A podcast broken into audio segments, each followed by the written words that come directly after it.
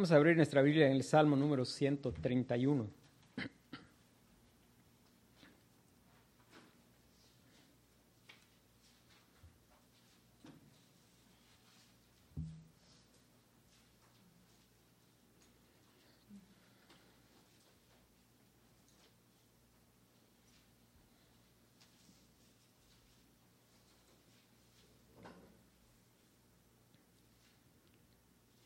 Dice la palabra de Dios, Jehová, no se ha envanecido mi corazón, ni mis ojos se enaltecieron, ni anduve en grandezas, ni en cosas demasiado sublimes para mí. En verdad que me he comportado y he acallado mi alma, como un niño destetado de su madre, como un niño destetado está mi alma. Espera, oh Israel, en Jehová desde ahora y para siempre. Este es un, uno de los salmos, de varios salmos que son cortitos, de tres versículos, pero probablemente es uno de los salmos más largos de, de aprender. Este es un salmo que habla de un niño, pero en realidad describe a un hombre en Cristo. Este es un salmo de David. Y nuestro tema esta tarde es un corazón satisfecho en Dios.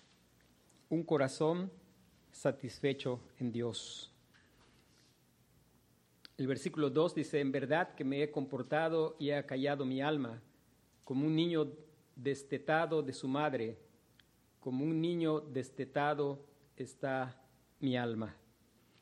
Cuando pensamos en esa expresión, podemos pensar en dos sentidos. Hay un sentido en el que un niño es destetado y es cuando pues, termina el periodo de su lactancia y pues, se le deja de dar leche materna. Y el otro sentido es pues cuando él ha terminado de alimentarse, es destetado, no, no porque ya terminó el periodo, sino porque está alimentado y está satisfecho. Y habla de satisfacción. Este es un salmo de, de David y es bueno que nosotros podamos recordar que David es un tipo del Señor Jesucristo, Él es una figura del ungido de Jehová y el ungido nuestro David, el ungido es el Señor Jesucristo. También es importante que nosotros podamos recordar que varios hombres en la antigüedad fueron tipos del Señor Jesucristo y nosotros por su gracia vivimos ya en la consumación de todas las profecías. Ya después del sacrificio expiatorio del Señor Jesucristo y su resurrección, y nosotros estamos siendo conformados a la imagen del Señor Jesucristo. El, el salmista empieza y dice, haciendo una declaración ante el Señor, y una declaración en la cual él habla de su propio, de su propio corazón. Hay al menos dos situaciones en las que se piensa que David pudo haber escrito este, este salmo. Uno es, algunos piensan que fue escrito cuando Saúl pensaba que él estaba en contra de él por ocupar el trono y cuando fue perseguido por, por Saúl justamente porque él lo veía como una amenaza. La otra es que fuera una respuesta cuando fue menospreciado por su esposa Mical cuando él danzó delante del arca del pacto. Y lo primero que el salmista muestra, que en realidad no es mérito del salmista, no es la obra del Señor. David nació igual que todos nosotros. El único que nació distinto que nosotros es el ungido, el verdadero y plenamente ungido del Señor, que es el Señor Jesucristo. Él nació sin pecado. Él nació de mujer y nacido bajo la ley y nació, fue tentado en todo según nuestra semejanza, pero sin pecado.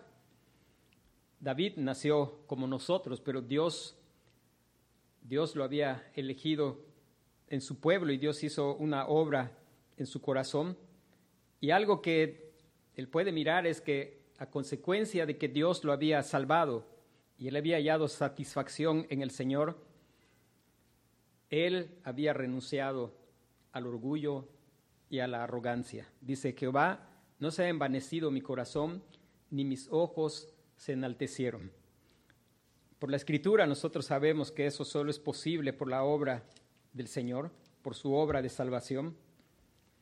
Dice el Salmo 119, versículos 65 al 72, dice, bien has hecho con tu siervo, oh Jehová, conforme a tu palabra. Bien has hecho con tu siervo, oh Jehová, conforme a tu palabra. Y nosotros sabemos que el bien que se le hace al pueblo de Dios empieza con la proclamación de la palabra. Es por la palabra de Dios que nosotros podemos tener fe, podemos creer. Y dice después, enséñame buen sentido y sabiduría, porque tus mandamientos he creído. El único que puede enseñarnos buen sentido y sabiduría es el Señor. Cuando Él nos ha empezado a hacer bien por su palabra, dándonos el don de la fe, y ahí está el don de la fe, dice, porque tus mandamientos he creído. Nosotros sabemos por la proclamación del Evangelio en el Nuevo Testamento que un mandamiento de Dios es, Dios manda a los hombres que se arrepientan. Y dice, antes que fuera yo humillado, descarriado andaba, mas ahora guardo tu palabra. Antes que fuera yo humillado. Y una de las cosas que Dios tiene que hacer cuando nos hace bien es, Él nos da vida por su espíritu nos da un corazón al cual le da el don de la fe. Es la nueva criatura que cree al Señor. Es la nueva criatura que se humilla ante el Señor porque el Señor le muestra pues que está sobreestimado. El Señor es el que le muestra que está confiando en sí mismo. Le muestra que está confiando en que en Él hay mérito, en que Él puede hacer algo para su salvación. Y es el Señor que obra y hace que Él pueda ser humillado. Es la obra del Señor que hace al corazón satisfecho renunciar al orgullo y a la arrogancia. Dice, bueno eres tú y bienhechor, enséñame tus estatutos. Antes que el Señor nos salvara, no teníamos ningún interés en la palabra de Dios. Hay gente que menosprecia la predicación. La predicación para este mundo es locura. Hay gente que, pues de manera educada, te dice que no tiene tiempo pero después que el Señor ha salvado, hay un deseo de ser enseñado por el Señor. Y es lo que el Señor Jesucristo dijo, mis ovejas oyen mi voz, las conozco y me siguen. Dice, contra mí forjaron mentira los soberbios, mas yo guardaré de todo corazón tus mandamientos. Se engrosó el corazón de ellos como cebo, mas yo en tu ley me he regocijado. Y lo que dice en el versículo 67, lo vuelvo a repetir en el 71, dice, bueno me es haber sido humillado para que aprenda tus estatutos. Mejor me es la ley de tu boca que millares de oro y plata. Solo cuando Dios nos ha dado un nuevo corazón es que tenemos buen sentido y sabiduría. Antes estábamos en locura, el pecado es locura ese buen sentido y sabiduría también está el Salmo 19 también nos muestra que esto es obra de Dios, no es algo natural en nosotros. Y aún después de haber sido salvados, estamos en peligro de volver a caer en el orgullo y en la soberbia. Dice el versículo, Salmo 19, versículo 13, dice, preserva también a tu siervo de las soberbias.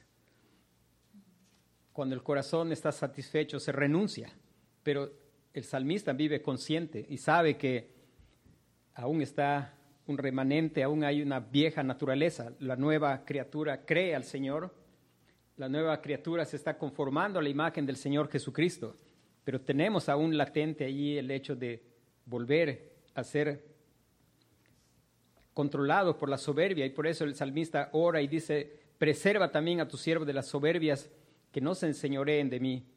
Entonces seré íntegro y estaré limpio de gran rebelión. Sean gratos los dichos de mi boca y la meditación de mi corazón delante de ti, oh Jehová, roca mía y redentor mío. Y note cómo se puede ver por la gracia de Dios al Señor y ver, no hay confianza en mí, yo necesito una roca. No hay confianza en mí, yo necesito que alguien me redima. Todo es dependencia, dependencia del Señor. El salmista era Dios en su buen sentido y sabiduría. Le había enseñado la verdad que está en Proverbios, capítulo 3, versículo 34.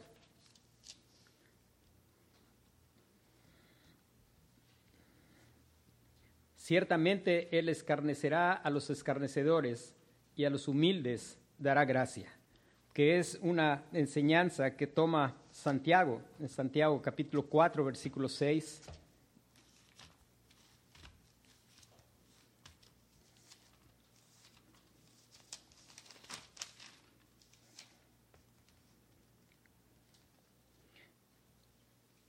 Dice el versículo 6 de Santiago capítulo 4, pero Él da mayor gracia. Por eso dice, Dios resiste a los soberbios y da gracia a los humildes. Primera de Pedro 5:5. Dice, igualmente jóvenes, estad sujetos a los ancianos y todos sumisos unos a otros, revestidos de humildad, porque Dios resiste a los soberbios y da gracia a los humildes. Humillados pues bajo la poderosa mano de Dios para que Él los exalte cuando fuere tiempo. El salmista había aprendido y nosotros, bueno, él tenía proverbios, nosotros tenemos proverbios, tenemos el Nuevo Testamento. Ahora, eso era porque su corazón estaba satisfecho en Dios. Dios daba satisfacción a su corazón. Después él menciona la renuncia a las ambiciones egoístas. Es probable que él fue atacado por, porque Saúl pensaba que le quería usurpar el trono y dice, Jehová no se ha envanecido mi corazón, ni mis ojos se enaltecieron. Dice, ni anduve en grandezas ni en cosas demasiado sublimes para mí. Hay aspiraciones piadosas. Filipenses capítulo 4 nos describe una aspiración piadosa para el creyente.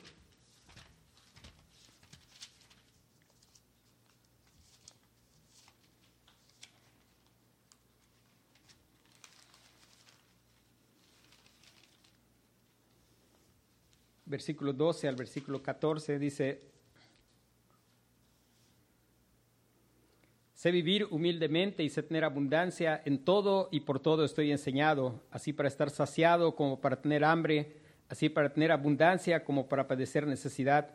Todo lo puedo en Cristo que me fortalece. Sin embargo, bien hiciste en participar conmigo en mi tribulación. Y Filipenses capítulo 2, versículos 5 al 11, dice, haya pues en vosotros ese sentir que hubo también en Cristo Jesús, el cual siendo en forma de Dios, no estimó el ser igual a Dios como cosa a que aferrarse, sino que se despojó a sí mismo tomando forma de siervo, hecho semejante a los hombres, y estando en la condición de hombre, se humilló a sí mismo, haciéndose obediente hasta la muerte y muerte de cruz, por lo cual Dios también le exaltó hasta lo sumo, y le dio un nombre que es sobre todo nombre, para que en el nombre de Jesús se doble toda rodilla de los que están en los cielos y en la tierra y debajo de la tierra, y toda lengua confiese que Jesucristo es Señor para gloria de Dios Padre. Pero también la Biblia muestra que hay ambiciones que pueden ser egoístas, de las cuales un corazón satisfecho en Dios ha renunciado. Dice segunda de Corintios capítulo 2,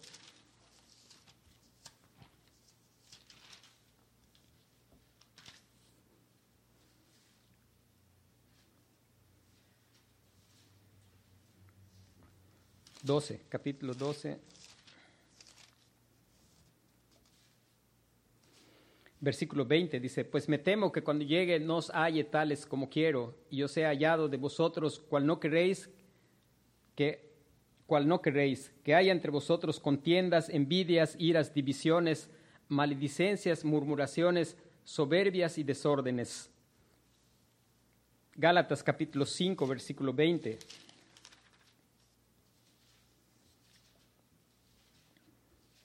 Dice, idolatría hechicería, enemistades, pleitos, celos, iras, contiendas, disensiones y herejías.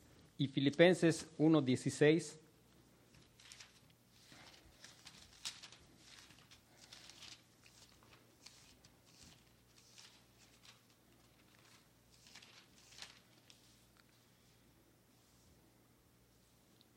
Dice, los unos anuncian a Cristo por contención, no sinceramente, pensando añadir aflicción a mis prisiones, pero los otros por amor, sabiendo que estoy puesto para la defensa del Evangelio. Que pues, que no obstante de todas maneras, o por pretexto o por verdad, Cristo es anunciado, y en esto me gozo y me gozaré aún, porque sé que por vuestra oración y la suministración del Espíritu de Jesucristo, este resultará en mi liberación, conforme a mi anhelo y esperanza de que en nada seré avergonzado, antes bien, con toda confianza como siempre, ahora también será magnificado Cristo en mi cuerpo, o por vida o por muerte, porque para mí el vivir es Cristo y el morir es ganancia. Mas si el vivir en la carne resulta para mí en beneficio de la obra, no sé entonces qué escoger, porque de ambas cosas estoy puesto en estrecho, teniendo deseo de partir y estar con Cristo, lo cual es muchísimo mejor. Y aquí un contraste entre aspiraciones motivadas por la obra del Señor, las aspiraciones que el apóstol Pablo tenía, y personas que tenían aspiraciones que no eran rectas. Cuando pensamos en las ambiciones, como describe el salmista aquí, cosas, dice, no anduve, dice, no anduve en grandezas ni en cosas demasiado sublimes para mí. Podemos pensar también en asuntos de tipo intelectual, el hecho de pensar en procurar entender todas las cosas acerca de Dios, y eso es algo que no es posible que nosotros intentemos entender todo acerca de Dios porque nosotros tenemos mentes finitas y nosotros podemos entender lo que Dios nos ha revelado. Algunas veces podemos tener actitud de ese tipo cuando estamos en medio de situaciones de aflicción y ese fue un conflicto que tuvo Job en Job 40, 1 al 5. Dice,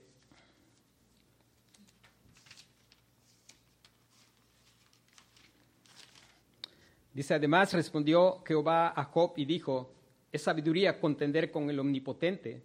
El que disputa con Dios responda a esto. Entonces respondió Job a Jehová y dijo, he aquí yo soy vil, ¿qué te responderé? Mi mano pon, pongo sobre mi boca, una vez hablé, mas no responderé, aún dos veces, mas no volveré a hablar. Y en Job 42, versículo 1 al 6,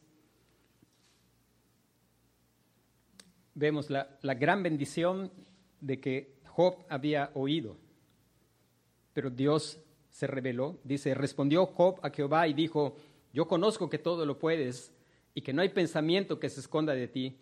¿Quién es el que oscurece el consejo sin entendimiento? Por tanto, yo hablaba lo que no entendía, cosas demasiado maravillosas para mí, que yo no comprendía. Oye, te ruego y hablaré. Tú preguntarás y tú me enseñarás. De oídas te había oído, mas ahora mis ojos te ven. Por tanto, me aborrezco y me arrepiento en polvo y ceniza. Y qué, qué bendición que cuando el Señor se nos revela, el corazón haya satisfacción en Dios y el corazón renuncia a las ambiciones egoístas y hay una aspiración piadosa una, un gozo de poder conocer al Señor, de dejar de tener ideas de la imaginación. Y dice, de oídas te había oído, pero ahora mis ojos te ven. Por tanto, me aborrezco y me arrepiento en polvo y ceniza. Y en ese sentido, una de las cosas que debemos tener siempre presente es Deuteronomio 29, 29. que dice que las cosas secretas pertenecen a Jehová nuestro Dios, mas las reveladas son para nosotros y para nuestros hijos para siempre, para que cumplamos todas las palabras de esta ley, para ponerlas por obra. Después el salmista habla de su satisfacción en Dios. Dice el versículo 2, en verdad que me he me he comportado y he acallado mi alma, como un niño destetado de su madre, como un niño destetado está mi alma. Un corazón que está satisfecho en Dios da testimonio de su satisfacción. Habla con Dios acerca de su satisfacción. El Salmo 62, versículo 1 al 5, nos puede ayudar con lo que está diciendo el salmista. Dice, en Dios solamente está callada mi alma, de Él viene mi salvación. Él solamente es mi roca y mi salvación. Y aquí está hablando de un corazón que ha hallado descanso, que ha hallado seguridad, un corazón que sabe que Dios es quien tiene todo en control, es un corazón que sabe que la salvación no hay nada que yo pueda aportar, todo viene del Señor. Es un corazón que sabe que si hay un lugar seguro es, es el Señor, Él es la roca. Dice, Él solamente, y note cómo el solamente se va a ir repitiendo en el Salmo. Dice, en Dios solamente está callada mi alma. De Él viene mi salvación. Él solamente es mi roca y mi salvación. Es mi refugio. No resbalaré mucho. ¿Hasta cuándo maquinaréis contra un hombre, tratando todos vosotros de aplastarle como pared desplomada y como cerca derribada? Solamente consultan para arrojarle de su grandeza. Aman la mentira, con su boca bendicen pero maldicen en su corazón. Alma mía, en Dios solamente reposa, porque de Él es mi esperanza. Él solamente es mi roca y mi salvación, es mi refugio, no resbalaré. Qué importante la palabra solamente. Hermanos, va haber arrogancia hasta que nosotros podamos el himno, uno de los himnos que cantamos habla de, de estar rendido, creo que es el primer himno.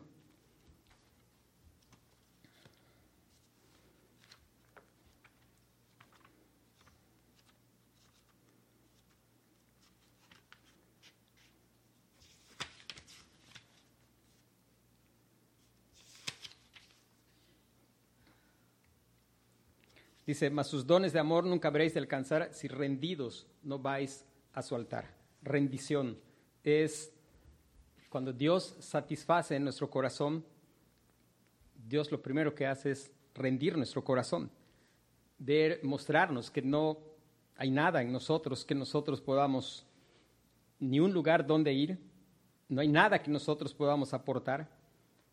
Mirar que nuestra seguridad es solamente en el Señor, todo proviene del Señor, es estar totalmente satisfecho en Dios, como el bebé después de que ha sido amamantado, está totalmente satisfecho en Dios. Podemos pensar también en la figura de cuando llega el momento que termina el periodo de, lactancia. El bebé es privado y yo creo que Spurgeon dice que es una de las batallas más críticas que enfrentamos en nuestra vida, es ese momento. Yo no, yo no lo recuerdo, pero es probable que sí, eh, de pensar que es algo que satisface al bebé y también es una relación de afecto para con su madre. Sin embargo, el, aprender y experimentar que va a cesar ese regalo, pero no va a cesar el amor de la madre. Y es la figura que el Señor utiliza para enseñarnos a hallar nuestra satisfacción en Él, el saber que algunas veces el Señor puede cortar esa relación. Uno es, Dios puede quitar el hecho de que nosotros muchas veces nos estamos amamantando dependiendo de fuentes que nos, nos satisfacen. Y el Señor en su amor puede quitarlas y buscar que nuestro corazón esté satisfecho solamente en el Señor y nada más en el Señor. Recuerde que la obra de salvación como describe el Salmo 62, es de principio a fin su obra. Solamente en Él nuestra alma puede hallar reposo. El Salmo va varias veces haciendo énfasis en solamente. Y el Señor Jesús dijo, venid a mí los que estáis trabajados y cargados, y yo los voy a hacer descansar. Dice, aprended de mí que soy manso y humilde de corazón, y hallaréis descanso y paz para vuestras almas Cristo es todo lo que nosotros necesitamos. Solo por Cristo nuestra alma puede estar satisfecha en Dios. Primero, por poder saber que estamos en paz con Dios por la fe en el Señor Jesucristo. Segundo, porque Él ha pagado el precio de nuestras transgresiones y Él nos ha redimido. Tercero, porque Él es nuestra justicia, porque Él es nuestra santificación. Él es absolutamente todo lo que nosotros necesitamos no solo en nuestra necesidad espiritual de salvación, de perdón, de redención, aún en nuestra necesidad material, el Señor es nuestro proveedor. Él ha prometido y Él dice que Él va a suplir todo aquello que nos falta conforme a sus riquezas en gloria en Cristo Jesús. En Dios solamente hay satisfacción. Es la razón por la que muchos de los escritores de la, de la palabra, tanto salmistas como profetas hablaron acerca de la satisfacción y el gozo de la salvación.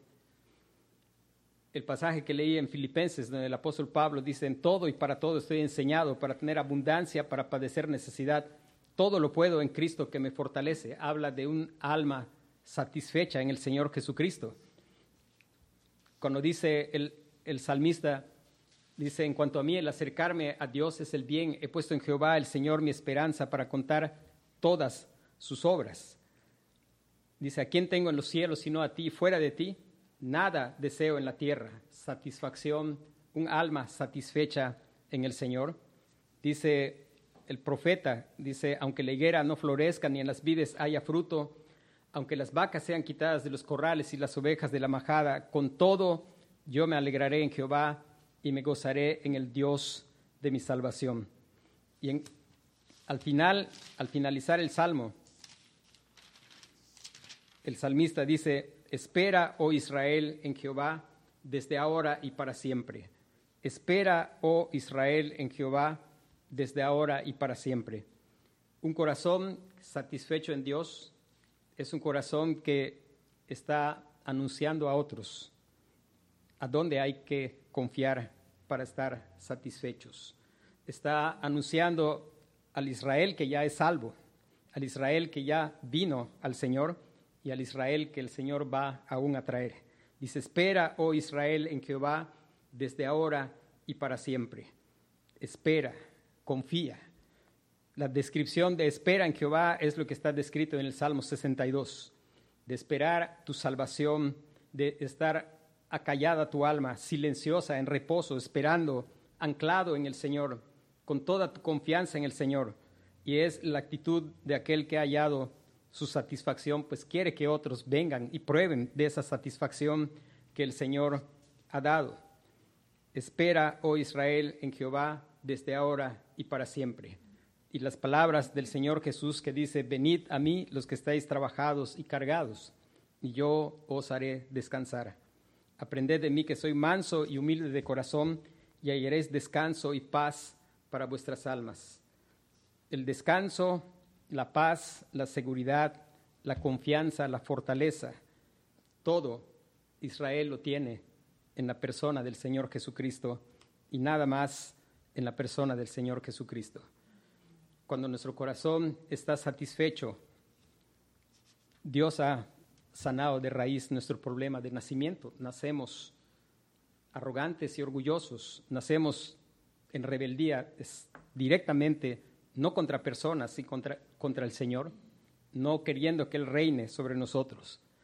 Pero venidos al Señor Jesucristo, tenemos que ser conscientes del peligro y también tener presente lo que el salmista dice en el Salmo 19, cuando dice, preserva también a tu siervo. De hecho, desde el versículo 12 dice, ¿quién puede entender sus propios errores? Líbrame de los que me son ocultos.